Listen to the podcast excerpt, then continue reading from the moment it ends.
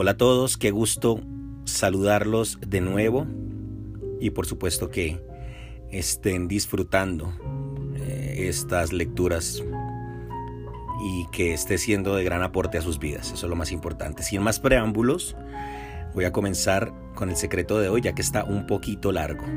Así que bueno, el turno de hoy es para el secreto número 19. Secreto número 19, la palabra clave del éxito.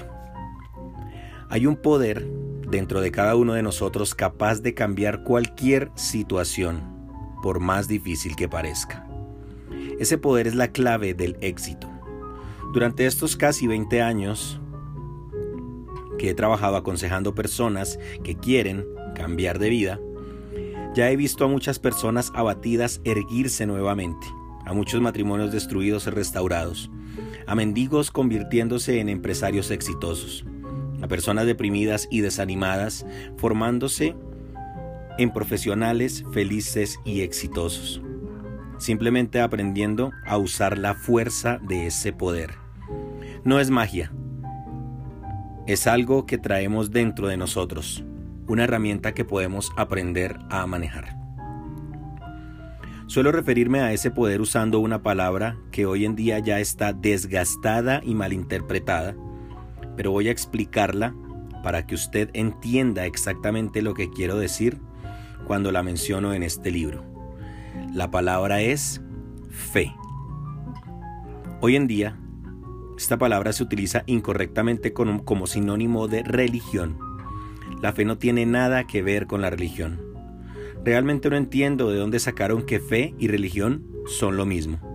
Si lo fuera, la Biblia sería el primer lugar donde encontráramos eso. Sin embargo, por el contrario, es precisamente en la Biblia donde encontramos la descripción de la verdadera esencia de la fe.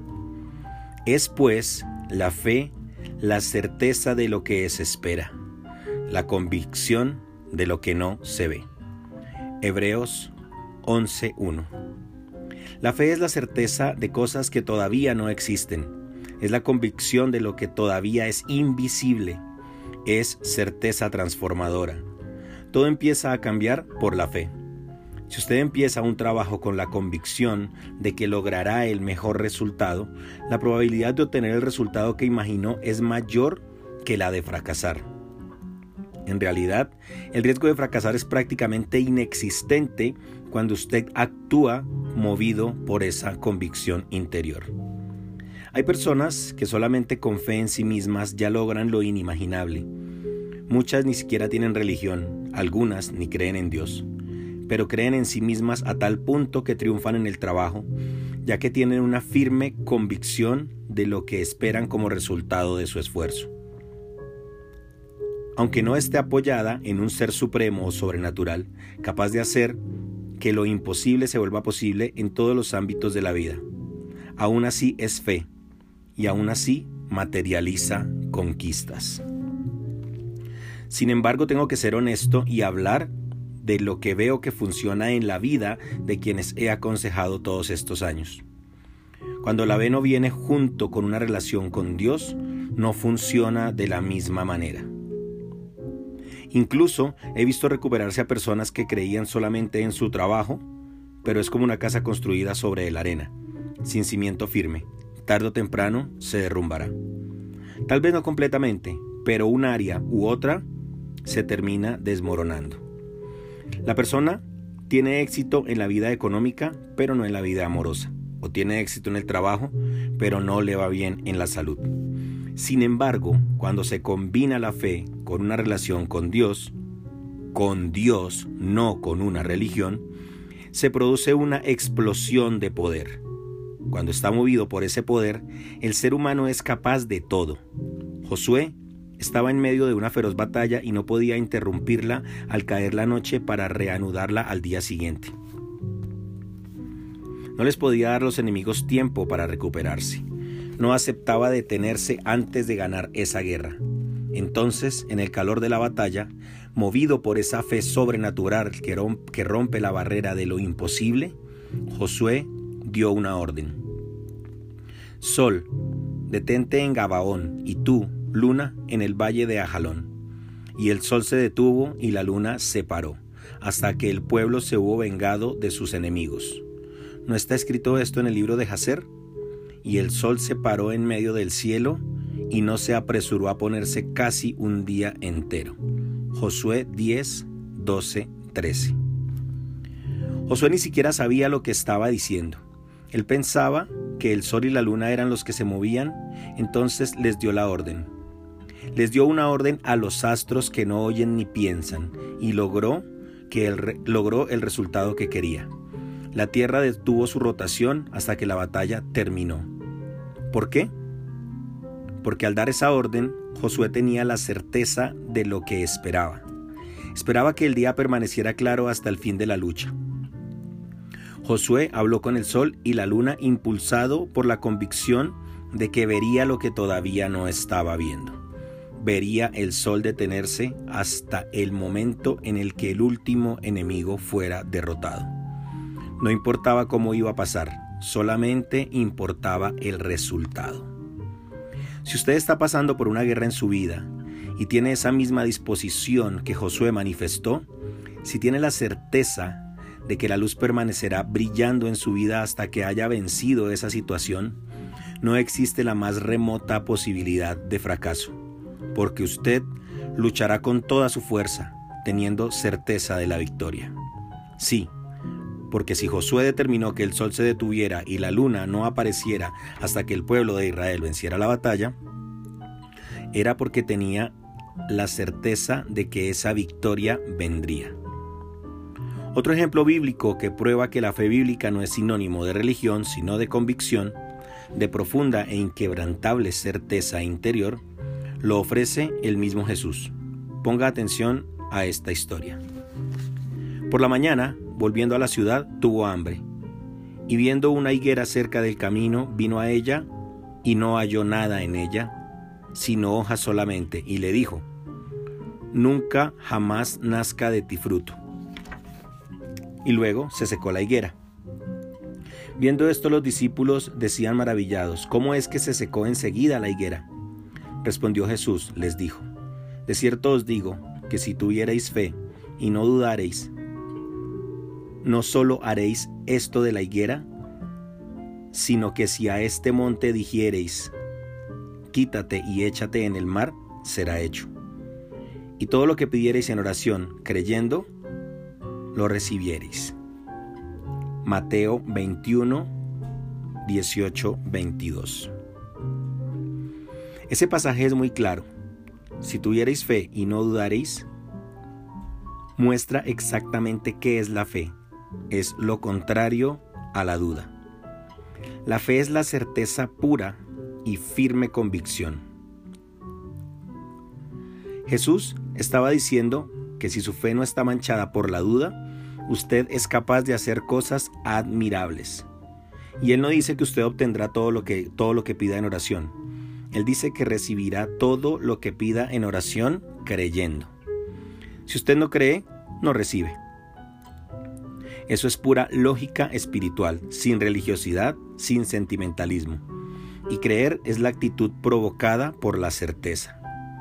En otra narración de esa misma historia dice, Por tanto os digo que todo lo que pidiereis orando, creed que lo recibiereis y os, y os vendrá. Marcos 11, 24. O sea, él estaba diciendo que si al pedir en oración tiene certeza, plena convicción de que ya lo recibió, se materializará lo que pidió, porque transportará al mundo de la fe, al reino de Dios, quien del vacío hizo surgir el universo entero. ¿Y qué tiene que ver eso con la religión? Nada. Pero usted también puede preguntarme, ¿qué tiene que ver eso con nuestra vida? Sí, porque hasta ahora estamos hablando de retrasar la puesta del sol casi un día entero, de secar un árbol desde la raíz con una simple frase, cosas que nunca hemos visto ocurrir personalmente. Esos son ejemplos extremos de ese poder en acción en el pasado pero ese poder continúa funcionando en nuestros días. Sin embargo, usted necesita aprender a activarlo en su interior.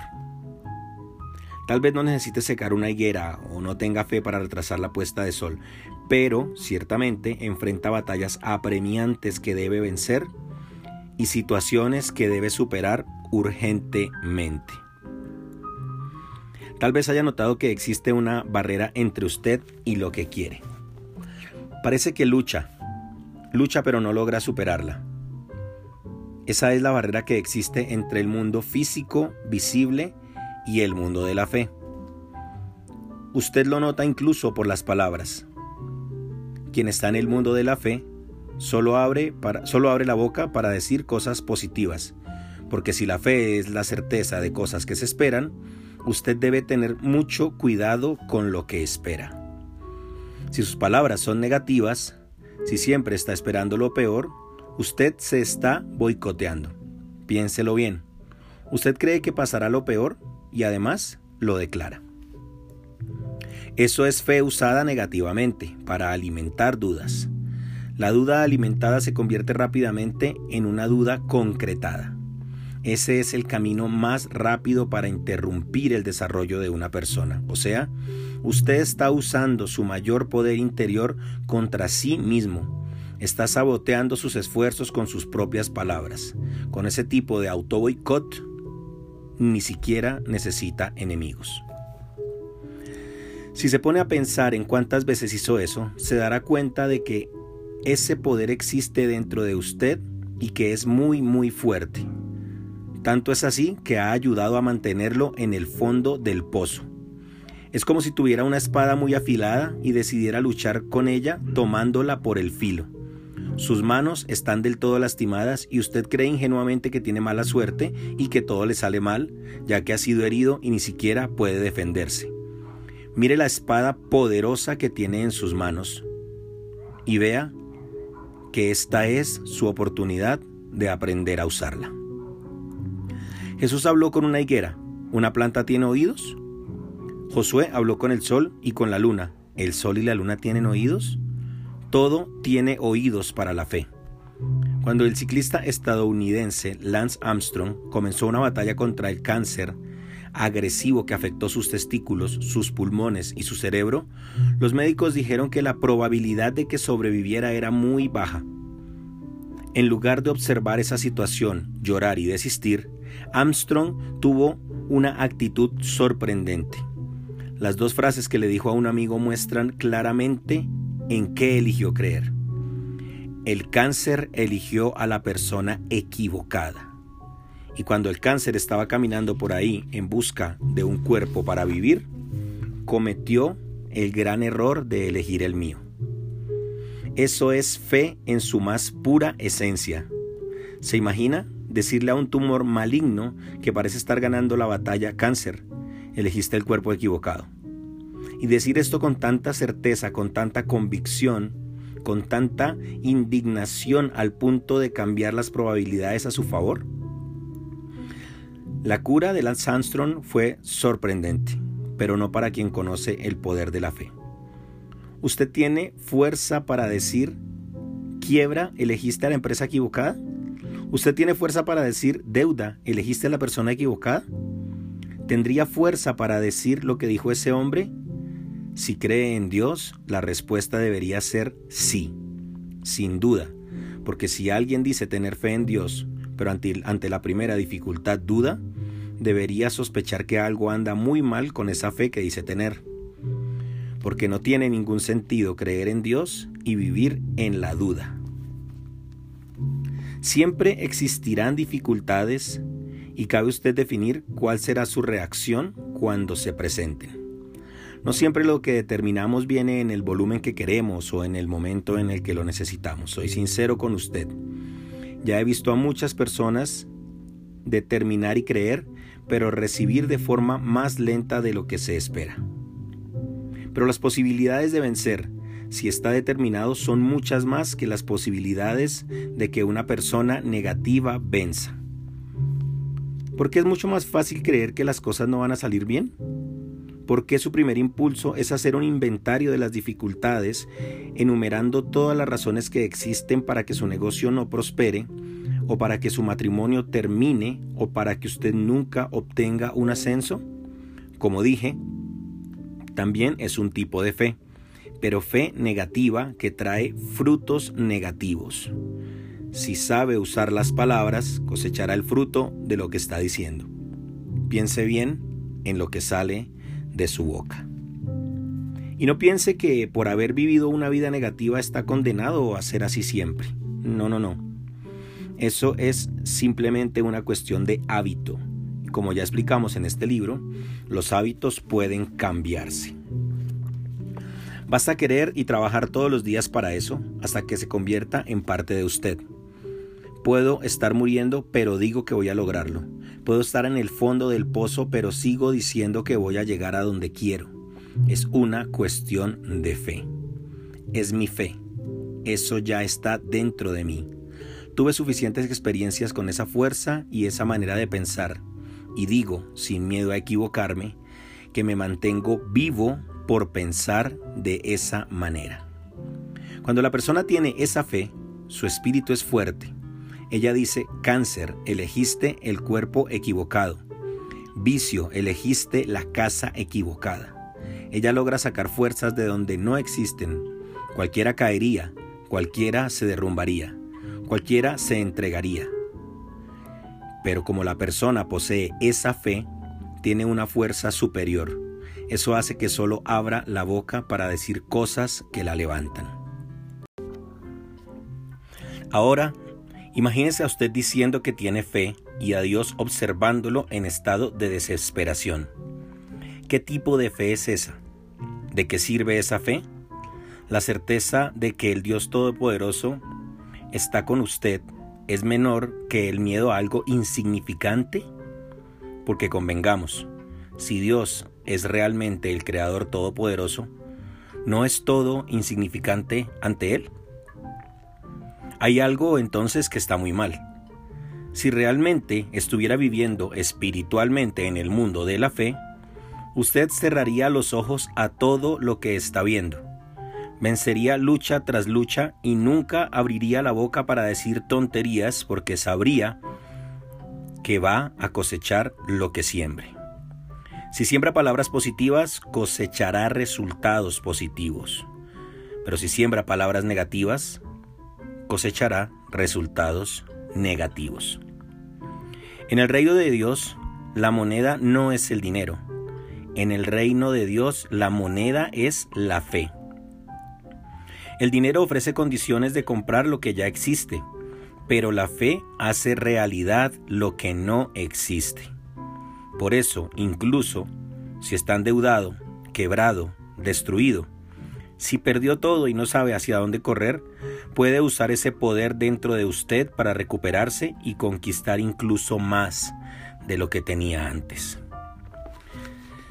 Sus pensamientos determinan lo que usted será. Veo eso todo el tiempo en mi trabajo. Con ese poder activado, no existe ninguna enfermedad que no se pueda curar o deuda imposible de pagar. Esa forma de pensar es totalmente diferente de lo que todo el mundo predica por ahí. Las personas son criadas para conformarse con lo que tienen, esperan lo peor, son entrenadas toda la vida para transferir la responsabilidad de sus problemas a otros, al empleador, los empleados, el gobierno, la suerte, su vida, su pasado e incluso Dios. Todos son culpables y ellas son simplemente víctimas de su destino. Pensando así, creen que lo mejor es dejarse llevar por la corriente y esperar a que alguien les ayude o a que les solucione sus problemas y todo lo que necesita caiga del cielo.